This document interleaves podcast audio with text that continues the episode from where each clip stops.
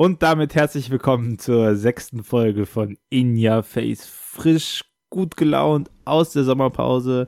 Mein Name ist Tobias. Und ich bin Fabian. Hi. Ja, endlich wieder ähm, Podcasten. ja. Äh, sagen wir doch mal, warum es so lange gedauert hat. Das Internet musste in ein Schloss reingelegt werden. Genau, warum hat es so lange gedauert? Nein, äh, äh, also ich habe nichts gemacht. Nein. also ich, ich, ich, habe auch nichts gemacht. Vielleicht. Vielleicht haben wir uns einfach immer verpasst. Nein, du warst nie online, wenn ich so online war. Nein, Quatsch.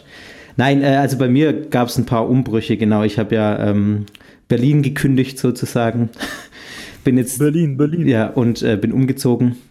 Habe jetzt einen neuen Job äh, bei der Kirche, bei der evangelischen Kirche. Bin jetzt äh, hier Vikar in der Nähe von Stuttgart und äh, versuche trotzdem weiterhin mein bestes Hochdeutsch auszupacken. Das habt ihr ja bisher gehört, dass das nicht immer ganz so gut klappt, aber äh, ganz akzentsfrei kriege ich es nicht hin, aber ich gebe mir Mühe. Genau, und da war halt Umzug dabei und einiges äh, damit zu tun, dass halt einfach viel ansteht jetzt am Anfang.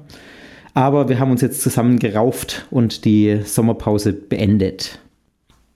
Ja, liegt auch am Wetter.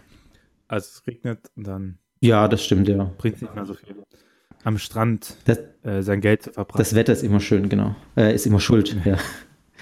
Für uns Katholiken, was ist ein Vikar? Äh, ein Vikar ist ein Pfarrer in der Ausbildung. Zweieinhalb Jahre dauert das bei uns äh, hier in der, ich weiß nicht, ob das in allen Landeskirchen gleich ist, aber hier in der württembergischen Landeskirche dauert das zweieinhalb Jahre. Und ähm, genau, man durchläuft die Ausbildung als Pfarrer. Und nach den zweieinhalb Jahren wird man dann ordiniert und ist dann evangelischer Pfarrer.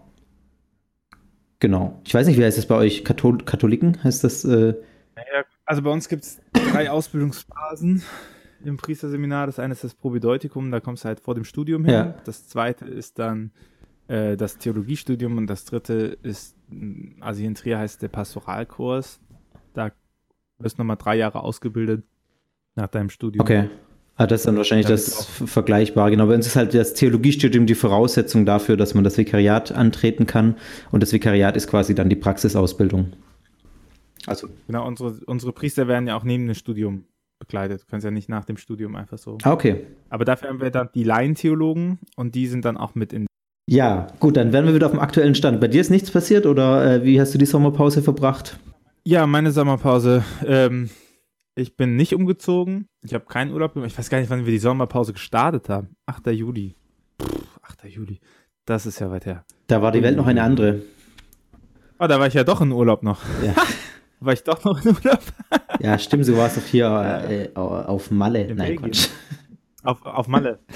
auf Malle die Bitches prellen. Das war, das habe ich gemacht. Das ist korrekt. Jetzt habe ich kein Geld mehr, deswegen ähm, bin ich danach schön arbeiten gegangen einige Aufträge äh, für verschiedenste Bistümer gemacht, wo noch nichts von veröffentlicht ist. Das ist ja manchmal leider so. Ähm, aber ich kann mich nicht beklagen. Ich glaube, äh, der katholischen Kirche geht es gut mit meiner Beratung. Entschuldigung. ja, äh, noch das, hat sich in der äh, Mitgliederzahl nichts geändert, oder? In Deutschland. Noch hat sich nichts geändert, aber da wären wir direkt beim heutigen Thema. Ah, Überleitungsprofi. Ja. Kannst mir später danken dafür. Und zwar das heutige Schokolade. Thema ist Mission. Ja, genau. Wir wollen heute ein bisschen Schokolade. über Mission reden. Ähm, völlig unvorbereitet. Nein, aber. Nein. Klar, du hast dich vorbereitet? Ich bin Magister Theologie. Okay. Reden ist eine Kernkompetenz. Und äh, Antworten geben. Ohne Fachwissen. Ja, das, das stimmt. Das können wir. ja. Ne? Genau, also die Frage ähm, ist so ein bisschen auch, was, äh, was ist Mission und warum brauchen wir das überhaupt? Und genau, so ein bisschen in die Richtung. Brauchen wir es überhaupt? Genau, brauchen wir es überhaupt. Tobias, Ich finde ja, Mission ist so ein bisschen ein Reizbegriff geworden in der ähm, Gesellschaft vor allem, also in der Kirche vielleicht noch nicht so, aber äh, ja doch, unter manchen Theologen vielleicht auch. Aber äh, gerade wenn man außerhalb mit Leuten redet und irgendwie nur das Wort Mission in die Hand nimmt, äh, in, de in, den Mund nimmt ja, natürlich. Hier. Hier ist Mission. Ja, genau. dann, äh, dann, dann kriegt man irgendwie sofort so äh, auch so komische Blicke entgegengeworfen und Mission wird auch sehr oft gleichgesetzt mit irgendwie Fundamentalismus, habe ich das Gefühl und mit äh, irgendwie Sek also Sektenhaftigkeit von irgendwas. Also sobald man versucht, äh, beziehungsweise sobald der Verdacht entsteht, dass irgendeine Gruppe missionarisch ist, äh, wird das gleich irgendwie in die Sektenschublade oder so gesteckt. Täuscht der Eindruck oder äh, wirst du das auch so sehen? Ja, also ich, ich sehe es im öffentlichen Diskurs auch so, dass ich würde sagen, da gibt es zwei große Gründe für. Das eine ist natürlich die äh, Kolonialzeit und die Art und Weise, wie man da missioniert hat. Und das war die Missionierung mit dem Schwert. Also halt, ne, verrückt Geschichte wiederholt sich. Äh, die Christen haben sich selber gegen gesträubt im Römischen Reich. Ja. Ähm, aber äh, nachher ist dann schon in Ordnung, wenn man das bei anderen macht. mm. Es geht ja auch darum, dass wir auch den wahren Glauben haben an dieser Stelle mal unsere Folge über die Wahrheit. Also wir haben natürlich den wahren ja. Glauben und die nicht. Das ist natürlich was komplett anderes als die Römer, weil die haben ja den wahren Glauben zerstören wollen. Ähm, das leuchtet soweit ein. Und das Zweite ist, dass aus meiner Perspektive ist äh, ja auch vor allem Dingen im freikirchlichen evangelikalen Sektor äh, immer noch äh, Gruppierungen gibt, die stark missionarisch auftreten, auch noch in diesem alten, wir haben die wahre Religion und äh, ne, ja. erkenn Jesus für dein Leben, sonst kommst du in die Hölle. Ja.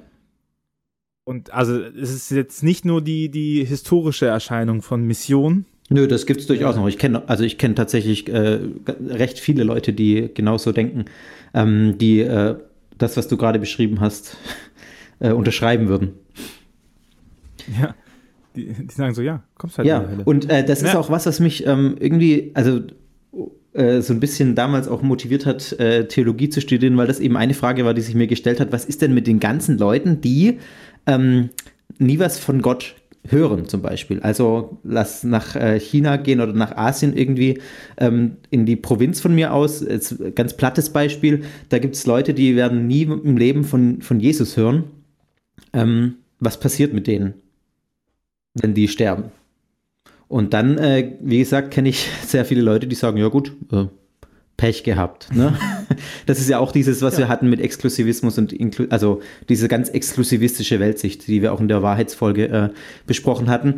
Und das hat mich, äh, also, boah, nee, da dachte ich dann immer, also komm, ein Gott, mit, äh, der, der so ist, der quasi, keine Ahnung, wie viel Prozent der Menschheit das dann sind, auch über die Geschichte gesehen, äh, einfach mal äh, mit einem Fingerschnipsen in die Hölle schickt äh, nee, das ist dann eher ein Gott, mit dem ich mir nicht vorstellen kann, dass ich die Ewigkeit gerne verbringen würde. Selber schuld, wenn sie keine Latein genau, können. Genau, selber schuld, wenn sie kein Latein können, selber schuld, wenn sie ähm, irgendwie wo leben, wo halt äh, man Jesus nicht kennt, sozusagen. Und das ist ja auch eine. Rana hat dafür die anonymen Christen. So, äh, ich wollte nur Marana sagen, das ist so mein Ja, Latein. genau, du, du sagst immer Rana und ich sag die sinnvollen Sachen. Nein. genau, aber ähm, das ist. Äh, was wollte ich jetzt sagen? Jetzt habe ich den Faden verloren mit einem. Jetzt habe ich völlig durcheinander gebracht. Weil sie kein Latein können. Ja, ähm. Rana, anonyme Christen. jetzt habe ich den Raum dafür. nee, ich habe jetzt, ich habe ja. gerade den Faden verloren. Sag du mal was. Du wusstest doch gar nichts weiter. Du hast nur deinen Redefluss unterbrechen wollen. Aber ich habe dir gerne ja, danke. Äh, ja, und auf der anderen Seite, ich meine, wenn man das, was ich beruflich mache, also ich arbeite ja an der Schnittstelle Glaubenskommunikation und Verkündigung, da mache ich nichts anderes als missionarische Arbeit.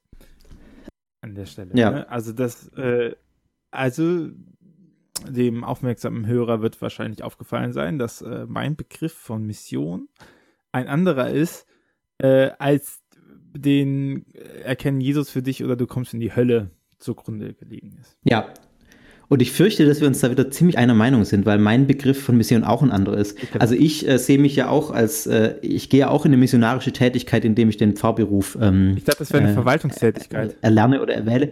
keine Verwaltungstätigkeit, aber ich, ich hoffe doch, dass ich auch noch ein bisschen Zeit dafür habe, äh, missionarisch tätig zu sein, in dem anderen Sinne, den wir, also was Mission eben für mich bedeutet. Für mich ist es nämlich gar kein Reizbegriff. Äh, ich würde ähm, das, ich sehe eher als, ähm,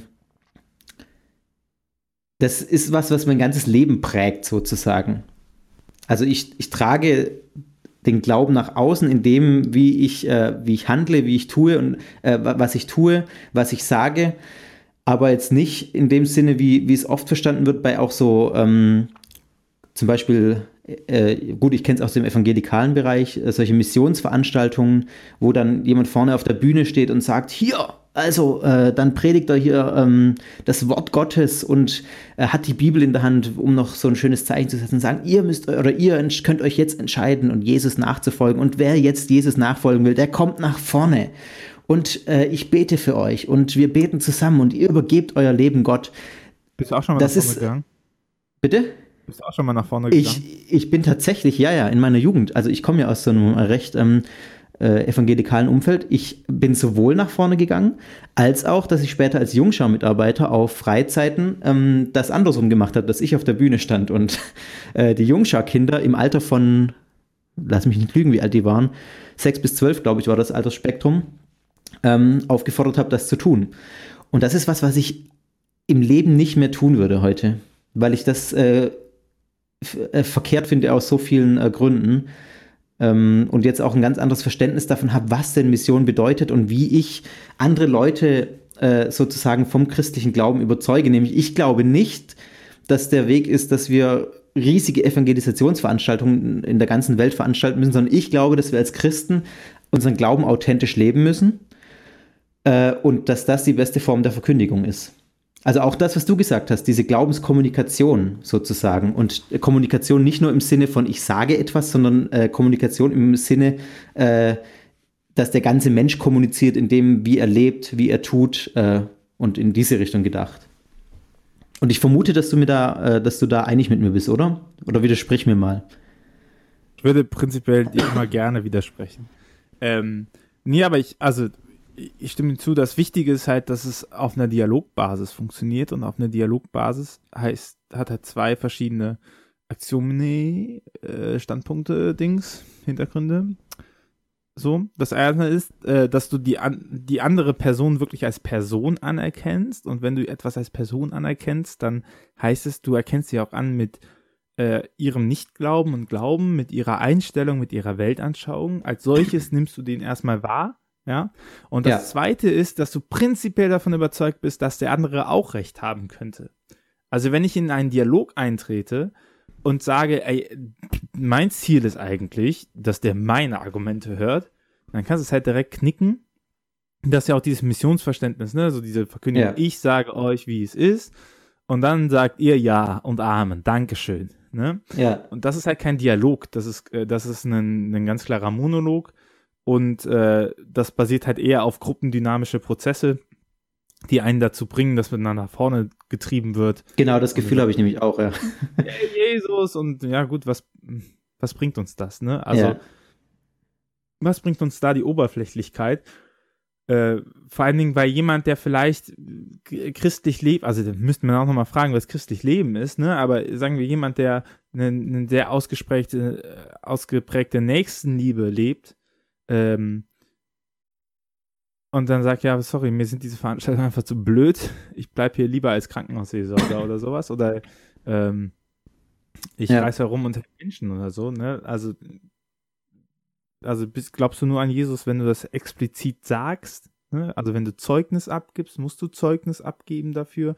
Das ist alles, was die nicht bedacht haben. Obwohl ja ja, bitte. Also ich, äh, da könnte man natürlich, oder das Gegenargument ist natürlich, guck dir die, allein die Zahlen an, wenn wir jetzt mal quantitativ reden, die Freikirchen, also die gerade das ähm, eher so machen, wie wir es jetzt gerade äh, ab, beide abgelehnt haben sozusagen. Die haben einen riesen Zuwachs äh, an Mitgliedern weltweit gesehen auch, aber auch in Deutschland, glaube ich. Da bin ich, ich bin nicht firm in den Zahlen, aber zumindest sieht man, äh, ist das meine Beobachtung, dass solche Gemeinden äh, einen großen Zuwachs haben und die äh, Landeskirchen und die katholische Kirche ja auch in Deutschland eher einen Mitgliederrückgang haben. Also die Idee eher äh, jetzt diese Veranstaltung nicht machen. Also man könnte dann ja schon sagen, ja, guck dir halt an. Äh, genau, aber das ist halt erfolgreich und das ist ja auch das, was, äh, glaube ich, ich habe jetzt ein Interview gelesen mit Parzani in der Zeit, das Hannes Leitlein gemacht hat. Ähm, ich glaube, ich glaube, es war da. Da sprach er das ja auch an. Ja gut, äh, die Zahlen sprechen ja für sich, weil halt die Oberflächlichkeit der Landeskirchen sozusagen dafür sorgt, dass, äh, dass das alles verwässert wird und die Leute da dann kein Interesse mehr dran haben und ähm, also quasi ganz klar mit den Zahlen auch argumentiert. Mhm. Also prinzipiell haben wir ja gelernt, dass nur weil jemand viele Leute anzieht, dass der nicht unbedingt die Wahrheit hat. Haben wir das gelernt? Ich hoffe, das haben wir alle gelernt. ja, ähm, ich bin nicht so sicher. Was, aber das, das, eine, das andere ist natürlich, ähm, dass freikirchliche Gemeinden natürlich auch einen viel größeren Umkreis Leute akquirieren, während, wenn man sich noch die äh, Landeskirche und die katholische Kirche anguckt, die haben natürlich ein viel engeres Netz, ne? Da, da verteilen sich die Leute halt viel krasser auf die, auf die Kirchen, wir haben Stadtphänomen, alles, ne, das sind alles die ja. Sachen. Aber auf der anderen Seite natürlich ähm, kann man ja auch nicht äh, überreden, dass, dass äh, äh, Freikirchen halt oft auch gute charismatische Prediger haben. Also ja. es gibt natürlich auch die Vollidioten, aber äh, es gibt auch viele, ich kenne ja auch paar aus meinem Umfeld hier, wo ich einfach sage, hey, das sind einfach gute Pfarrer, das sind gute Prediger, äh, von denen würde ich mir auch lieber eine Predigt anhören, als von den meisten Priestern. Ja. So, das, das dazu. Aber gut, dass du äh, äh, quantitative Sache gesagt hast, weil äh, mir als Theologen, der in diesem Gebiet arbeitet, brennt nämlich immer auf der Seele dabei, dass wir mit Mission, zumindest katholischerseits, einfach den falschen Begriff benutzen. Okay. Was wäre der äh, Alternativbegriff, den du vorschlagen würdest? Äh, der Alternativbegriff ist die Evangelisierung bei uns äh, Katholiken und bei okay. euch die Evangelisation. Macht mir, also, das ist aber äh, fast noch, noch krasser geprägt, also äh, mit Missverständnissen dann ähm, gefährdet, ja, finde ich. ich. Ich sag halt, was, was theologisch die richtigen Begriffe sind. Ne? Ja, ja, okay. okay ja. kann man, wenn man, wenn man, Evangelisierung ist ein, ist ein äh, literarisches Unwort. Also dieses Wort kannst du nicht irgendjemand, was, was bist du dann als Subjekt? Bist du dann Evangelist oder so? Das, ja, das gibt es ja als Beruf, also zumindest in dem Freikirchenbereich äh, bezeichnet ja, sich. Tatsächlich. Apostolischen haben auch Apostel, aber ja.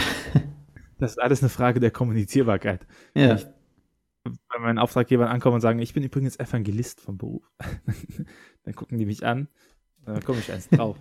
ähm, also äh, Mission, äh, wenn man sich die Lehrschreiben anguckt, Mission ist eigentlich eine Erstverkündigung, die ein quantitatives Ziel hat. Also ich gehe irgendwo rein, verkündige den zum ersten Mal den wahren Glauben und dann sagen alle Juchi, Juche und bekehren sich dazu. Und dann gehe ich wieder raus. Das ist die Mission. Ja, äh, und so, so arbeiten ja auch Missionare. genau, die ist nicht nachhaltig, sagen dann, das muss dann in der Pfarrei mit der Katechese ja, ne, ja. aufgefallen. Und die Evangelisierung äh, ist ein qualitativer Prozess, der auf eine gesellschaftliche Transformation zielt. Also ein Prozess, der nicht einfach, der, der nicht beginnt und nicht endet, sondern durchgehend läuft und ähm, der darauf abzielt, dass die komplette Gesellschaft von den christlichen Werten durchzogen wird. Dadurch, mhm. dass die Leute nämlich nach christlichem Maßstab handeln. Und das ist der allererste Schritt der Evangelisierung, das, das Handeln, das Tun, das Machen. Und danach, das, also es gibt, äh, das kommt jetzt von Evangelii Nuntiandi, da ist dieser Begriff der Evangelisierung bei uns Katholiken geprägt, von Paul VI. nach dem Zweiten Vatikanum. Ähm, ich habe extra auf Rheinisch geredet, damit du nicht merkst, dass ich schon wieder Konzilstexte. Ja, ja, ich habe es trotzdem gemerkt. Kein Problem, wenn ihr keine Schriften habt. Also der äh, definiert sechs Stufen, wobei die letzte Stufe wieder auf die erste geht. Also es ist ein Kreislauf und die, das, die ersten drei sind aber das Entscheidende. Das erste ist halt die Tat des Gläubigen. Ja. Dann auf die Frage, was er macht, das Wort. Ja, und das ist auch entscheidend nicht einfach das Wort und danach kommt vielleicht eine Frage, sondern erst wenn er gefragt wird nach der Tat, dann das Wort. Und das dritte ist im, ist im Fragenden halt das äh, Brennen im Herzen, die, die Sehnsucht im Herzen. Also, dass man das, was man da gehört und gesehen hat, ähm, auch nachfolgen möchte. Und das ist der Evangelisierungsprozess. Mhm. Ja? Und, und dann steigt man natürlich ein und sagt, okay, äh, Katechese, Unterweisung, bla bla bla, dann wird er halt selber nachher Christ und dann soll er natürlich auch handeln. und handeln. Und erst wenn er gefragt wird, das Wort an die Leute richten. Ja. Und das, das ist schon mal ein ganz unterschiedlicher zu dem Missionsverständnis mit, ich stelle mich da hin und brüll alle an und dass sie ja. in die Hölle kommen. Ja. Dann ist vorbei. Genau, und das würde ich auch so unterschreiben, weil das auch so, das ist, wie, wie ich das verstehe. Dass zuerst kommt mein Handeln, also das, was, äh, wie, wie ich lebe, so mal platt gesagt, ähm, wie ich mich verhalte. Und das muss natürlich authentisch sein. Und dann ähm, entstehen, glaube ich, auch Fragen, weil man sich in man, also für die anderen, die einen beobachten, weil man sich an vielen Dingen auch anders verhält, als es vielleicht erwartet wird. Optimalerweise. Also das ist natürlich eine Idealvorstellung. Und dann äh, kann man ins Gespräch kommen. Ich meine, bei uns oder bei mir war das immer relativ einfach, weil schon bei der Frage, was machst du denn? Äh, Kurzgeschichte. Genau, weil schon immer äh, klar war, äh, der hat irgendwas mit Gott am Hut. Und man dann eben so ins Gespräch kam. Aber dann habe ich auch oft erfahren, dass halt die Leute wirklich da interessiert auch nachfragen und da dann zu bestimmten Themen auch Fragen haben und äh, so, so man da ins Gespräch kommt und andere dafür auch interessieren kann. Und für mich ist im, im Hintergrund ein ganz, ganz wichtiger Gedanke ähm, die sogenannte Missio Dei. Das, äh, also das ist der Gedanke, den man in der Missionstheologie, ich glaube, Mitte des 20. Jahrhunderts, äh, der sich da breit gemacht hat, ähm, nämlich der Gedanke, dass Subjekt der Mission nicht ich bin oder nicht die Kirche ist, sondern Gott. Also, dass quasi der, der handelt in der Mission, das ist, bin nicht ich, sondern das ist Gott, der durch, durch mich handelt sozusagen. Ähm, und dass quasi die, die Mission, also ich benutze jetzt den Begriff trotzdem weiter, ich finde den auch nicht schlecht, weil der ja vom, vom Lateinischen, äh, ich bin jetzt nicht mega firm im Lateinischen, aber das heißt so viel wie, wie gesandt sein, oder? Du als Katholik? Ich google mal. Ja, äh, geschickt, also das leitet sich ja von, von dem lateinischen Wort für Sendung, Auftrag, ja. Sendung, Auftrag ab, genau. Und ähm, deswegen finde ich den Begriff auch nicht so schlecht, weil wir gesandt sind, weil wir äh, den Auftrag haben sozusagen. Ich und den in der profanen Diskussion auch nicht schlecht. Ich sage ja, theologisch. Ja, ja, klar, okay. Und äh, aber immer mit dem, mit dem Hintergedanken, dass letztlich ich da eigentlich gar nichts äh, dazu tun kann, außer mich äh, in meinem Glauben entsprechend verhalten und diesen Auftrag wahrnehmen. Aber letztlich ist es Gott, der, der die Verantwortung für die Mission hat. Also Gott ist der, der missioniert, könnte man vielleicht platt sagen. Und was macht die Kirche in diesem Konstrukt? Also die Aufgabe der Kirche ist, ähm, dass, dass man eben dafür Zeugnis gibt und es ist ja nicht so, dass man das, dass man das ganz trennen kann. Aber ich glaube, der Gedanke der, der Missio Dei ist eher, dass die Verantwortung dafür, dass Menschen ähm, zum Glauben kommen oder dass Menschen Gott kennenlernen, sozusagen, ist nicht die, äh, das liegt nicht in der Macht der Kirche. Vielleicht kann man es so sagen. Also es ist nicht meine Macht oder es ist, liegt nicht in meiner Macht, ob sich jemand für Gott entscheidet oder, oder, ob jemand Christ wird. Es liegt nicht in der Macht der Kirche, dass das passiert, sondern es liegt in der Macht Gottes. Ich glaube, das ist der Punkt, auf den ich äh, äh, wo ich die Unterscheidung setzen würde. Natürlich enthebt das die Kirche und den Menschen an sich nicht von dem Anspruch, ähm, wenn man davon überzeugt ist, das ist aber auch selbstverständlich, finde ich, ähm, so zu leben und das auch auszustrahlen aber letztlich habe ich äh, nicht den entscheidenden Einfluss darauf, ob das tatsächlich äh, angenommen wird. Verstehst du, was ich meine? Ja, ich, also, äh, äh ich traue mich das ja nicht, aber im Konzil. ich glaube, das trifft das eigentlich ganz gut, weil, also in der Lumen Gentium, dogmatische, ne, wie ist die Kirche so aufgebaut, da ist es ganz am Anfang, die Kirche ist ja in Christus gleichsam das Sakrament, das heißt Zeichen und Werkzeug für die innigste Vereinigung mit Gott, wie für die Einheit der ganzen Menschheit. Und ich glaube, da, da wird dieser, wird er aufgegriffen katholischerseits, äh, das Sakrament, das Zeichen, also das ist ja Zeugnis geben, sie steht in der Welt, sie steht für Gott, man sieht einfach so, ne, das, das ist von Gott geschaffen, so, also sie, sie reizt ja allein dadurch, dass sie da ist, das Thema ja. Glaube und, und Gott an und das andere ist aber das Werkzeug, also dass sie selber nicht das Handlungssubjekt ist, sondern selber ein Werkzeug Gottes für ihn ist. Ich glaube, das trifft, oder? Das trifft ja, ja, eigentlich so den, den Kerngedanken drin. Also zum einen die doppelte, äh, das Sakrament, also das, das Zeichen, das Heilige in der Welt und das andere das Werkzeug, dass sie halt nicht dass Kirche nie darum gehen kann, ich glaube, das ist bei Vision auch ganz wichtig, es geht Kirche niemals darum, Mitgliederzahlen zu generieren. Ja. Es geht, es, es kann auch den Gemeinden nicht darum gehen, Mitgliederzahlen zu generieren, sondern es geht immer darum, den Glauben an Gott, äh, die Nachfolge Christi, äh, das, das halt zu propagieren, äh, das halt äh, Ja, den ja. Leuten Also, ins, äh, ins Bewusstsein zu rufen. ja. Ja, das äh, würde ich so unterschreiben. Würdest du so unterschreiben? Ja, auch wenn das aus dem katholischen Netz kam, deinerseits. Ja, aber ich, ist doch Ich- schön, Ja, wenn, wenn wir nicht ganz vorbeireden. ja. Und dann, der Ende Oktober ist ja auch Reformationstag. Dann Ja, Dann, stimmt. können wir Das auch ist schön, wenn wir uns ein bisschen einig sind, ja. Ist auch schön, Genau. wenn, wenn ihr eigentlich merkt, dass ihr eigentlich auch nur abgekupferte Katholiken seid. Moment. Aber Nee. äh, du hast gerade gesagt, das kommt aus der Missionstheologie. Ja, Das ähm, wäre noch eine Frage. Äh, hab, habt ihr das auch in den landeskirchlichen, in den staatlichen Akademien? Weil Missionstheologie gibt es in der katholischen Theologie nicht. gibt es nicht. Also es gibt Nee. ähm, meines Wissens in Berlin zumindest einen, einen Lehrstuhl für Missionswissenschaften. Äh, bin ich mir allerdings nicht hundertprozentig sicher. Also es gibt, das ist schon auch ein Teilbereich der, ähm, der Theologie, Missionswissenschaften. Allerdings ist der auf, ich bin da jetzt nicht so mega firm, wo der, wo der wie stark ist, aber es gibt es auf jeden Fall. Also Missionswissenschaft ist schon ein Begriff, der, der existiert. Also in der katholischen Theologie ist das auch so auf zwei Fächern vor allen Dingen aufgefallen. Einmal auf die Religionspädagogik Ja. und einmal auf die Pastoraltheologie.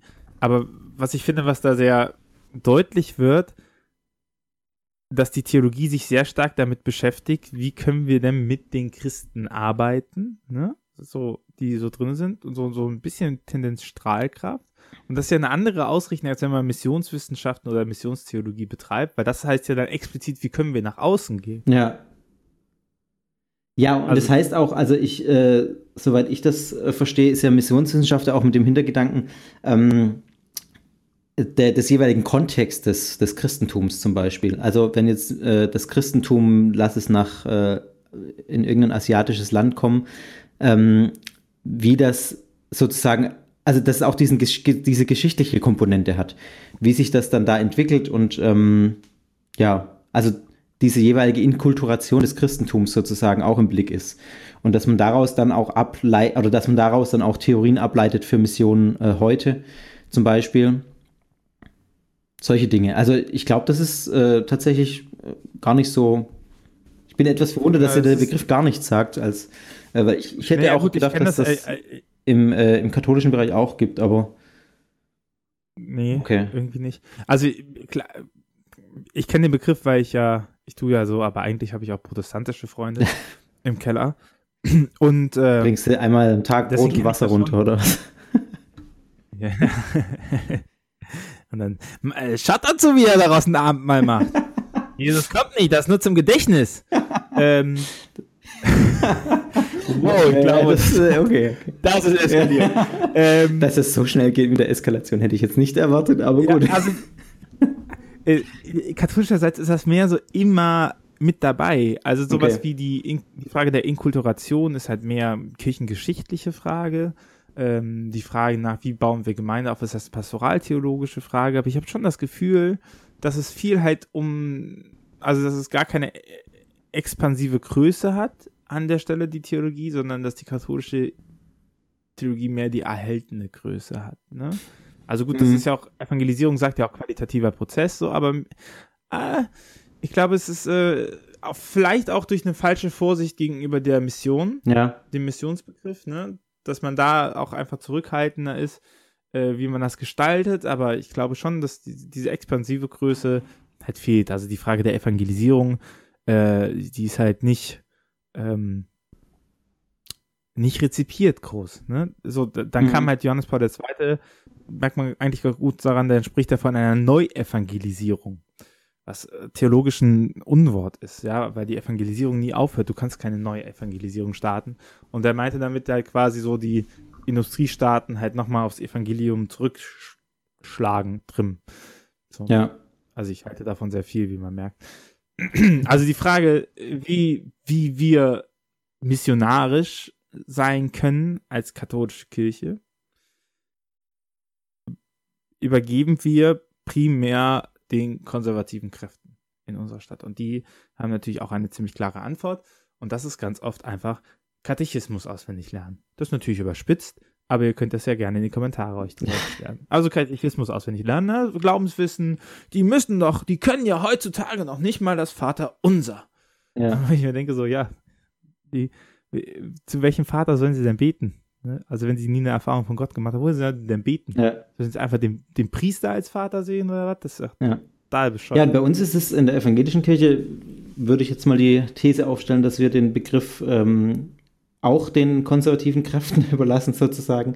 Äh, in dem Fall vorrangig wahrscheinlich evangelikal geprägten, äh, pietistischen Kreisen, zumindest in meinem Umfeld, äh, wo dann wirklich eigentlich nur im Zentrum steht, dass sich die Person für Jesus bekehrt und dann ist auch gut.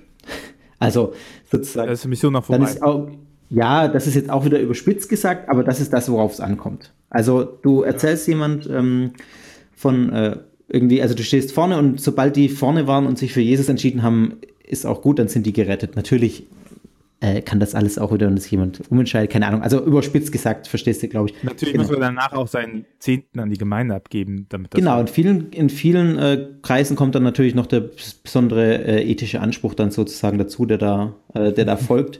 Äh, ja, das ist jetzt alles ein bisschen äh, platt, platt natürlich, das ist mir schon bewusst. Aber genau, ich glaube, man kann das so ein bisschen parallel zu dem, was du gerade gesagt hast, mit dem Katechismus auswendig lernen. Ähm, ja. ja. Und das finde ich halt auch. Was machen wir denn jetzt? Ja, was machen wir denn jetzt Mission. genau? Also, äh, ich finde Missionen wichtig und ich finde auch, also ehrlich gesagt, finde ich Missionen ist was, was sich gar nicht vermeiden lässt. Also, wenn ich, ich vergleiche das immer gern, also, weil ich in Gesprächen immer diese, diese Abneigung gegen den Begriff Mission auch erfahre, dass ich dann immer sage, also, Entschuldigung, aber wenn ich von was überzeugt bin, dann, dann rede ich doch darüber. Also ein Politiker zum Beispiel, der hat ja auch seine Ansichten und redet ja auch und versucht auch andere davon zu überzeugen und mit anderen darüber ins Gespräch zu kommen. Wird dafür auch gehasst, natürlich, genau. Aber da ist es völlig selbstverständlich. Und in jedem Bereich des Lebens ist es selbstverständlich, dass man, wenn man Überzeugungen hat, danach lebt und dass man, wenn man Überzeugungen hat, dafür einsteht und auch dazu steht und natürlich auch in gewissen Bereichen argumentativ versucht, andere davon zu überzeugen. Also ich kenne keinen Bereich, wo das irgendwie normalerweise hinterfragt wird, außer äh, wenn es um den Glauben geht. Also jetzt mal gesamtgesellschaftlich gesehen. Da ist es immer mit einem, äh, damit behaftet, oh, äh, ja, kann ja jeder glauben, was er will und äh, aber lass mich damit, lass in, Ruhe. damit in Ruhe. Aber genau, das, dieses Argument, das verstehe ich irgendwie nicht. Also auch dieses Argument, das dann daraus folgt, so Religion hat in der Öffentlichkeit nichts verloren, das ist einfach völliger Quatsch, weil ich Christ bin und ich lebe einmal äh, nun, nun, mal in der, in der Öffentlichkeit, keine Ahnung, oder in, in, in meinem Umfeld zumindest in der Öffentlichkeit. Und ich kann doch, also ich kann mich doch nicht trennen. Ich kann doch nicht sagen, ich lasse jetzt meine Überzeugung zu Hause und draußen bin ich kein Christ mehr, sondern ich muss doch. Zwei Welten? Genau, ich, ja, ich muss doch, wenn ich rausgehe, äh, um authentisch zu sein, auch meinen Glauben leben. Und ich muss auch drüber reden und ich muss auch entsprechende Antworten geben, wenn andere nachfragen. Und ich muss den auch meinetwegen äh, in gewissen Situationen verteidigen, warum ich so denke und auch argumentativ verteidigen, warum ich so denke. Und das ist für mich Mission, wenn ich das tue. Genau, und ich glaube, also da ergänzend würde ich dann einfach nur sagen noch, dass, äh, dass halt genau diese Dialogebene das Entscheidende ist. Genau, ne? die ergibt sich da ja automatisch halt draus. Also aus dem, was ich gerade gesagt habe, würde ich sagen. Ja, gut, argumentativ überzeugen ja, heißt halt auch, dass man auch, äh, dann, man, man, stellt sich halt auch dem, dem Dialog, dem, genau. einem echten Dialog, ne? kein Monolog. Ich glaube, und dann äh, kann auch Mission für beide fruchtbar sein, ja. weil, also mit, also auch wenn ich niemals Buddhist werden würde, ist es halt total interessant, sich mit jemandem zu unterhalten, ja. der halt Buddhist ist, ne? Wo man auch sagt, hey, okay, das erkennst du von Gott bei dir oder mit einem Moslem ja, zu unterhalten. Das ist halt höchst interessant, weil die ein anderes Bild haben. Und das ist ja auch das Entscheidende, äh, was uns der Dialog bringt, ne? Dass man einfach auch dann äh, mit, mit ehrlicher Neugier dem anderen auch zu. Ja, und da kann ich auch von lernen, was der für Zugänge hat, zum Beispiel, die ich bisher gar nicht kannte, wo ich drüber nachdenken kann, hab, äh, verpasse ich da vielleicht was, wenn ich diesen Zugang oder wie, wie kann ich den Zugang sozusagen auch zu Gott äh, auf diese Weise zum Beispiel finden? Ähm, aber ich meinte mit, um nochmal kurz das klarzustellen mit argumentativ überzeugen jetzt nicht, ich stelle mich dahin und poche auf meinem äh, Standpunkt und sage, das ist das äh, Wahre, sondern ich meinte natürlich, dass ich einfach äh, natürlich gewisse Argumente habe, warum ich so denke und glaube, wie ich glaube und denke. Ähm, und die natürlich dann anbringen im Gespräch. Also das war darauf bezogen, wie man sich über andere Dinge auch unterhält, wo man erstmal eine Position hat und wo man die dann auch erstmal verteidigt und natürlich aber im Gespräch mit dem anderen äh, Argumente austauscht und so auch äh, ja von im, im, im Kontext des Glaubens, glaube ich, voneinander lernen, kann man sagen. Äh, oder genau. Ja. So wie oft ich schon von einem iPhone versucht worden bin zu überzeugen. Ja. Genau, zum Beispiel, also das ist ja auch so, ja. da hat ja auch, da gibt es ja auch die Aber schau dir die technischen Sachen an, dann heißt es so, na, nee, aber das ist ja, ja. Also wer wissen möchte, wie Mission nicht funktioniert und gerade keinen Katholiken oder Evangelikalen ansprechen möchte, der fragt doch einfach mal jemanden mit iPhone, warum er kein Android hat. Stimmt, das ist tatsächlich kein so schlechtes Beispiel, finde ich, weil da ähm, ja. die Emotionen doch ähnlich hochkochen, wie wenn es um Religion geht. Ich habe hab mir so ein geiles Notebook geholt und dann zeigt das jemanden, Freund, der sagt so, oh, ist aber kein MacBook. Und ich so, ja, Carbonplatte, Aluminiumgehäuse, was will ich mit dem MacBook? Na, das ist kein MacBook. das ist ein, Na, ist halt genau, Jesus. ist halt nicht Jesus, aber. Ach, mit diesem MacBook und Jesus-Vergleich würde ich sagen. Ja, wir haben jetzt nichts geklärt, wir haben viel äh, unwissend geredet, aber gut, so sind wir halt, ne? Ja, ich. Ich fand es interessant. Also. Es heißt ja auch in your face, in your brain. brain. Ja, also dann, äh, wir hören uns am vorm, vorm Reformationstag nochmal, richtig. Ich glaube, da haben wir was. Yeah. Zu was? Mach's gut. Boxen. Boxen. Ach so. In die Fresse. Ja. Boxen. Ciao.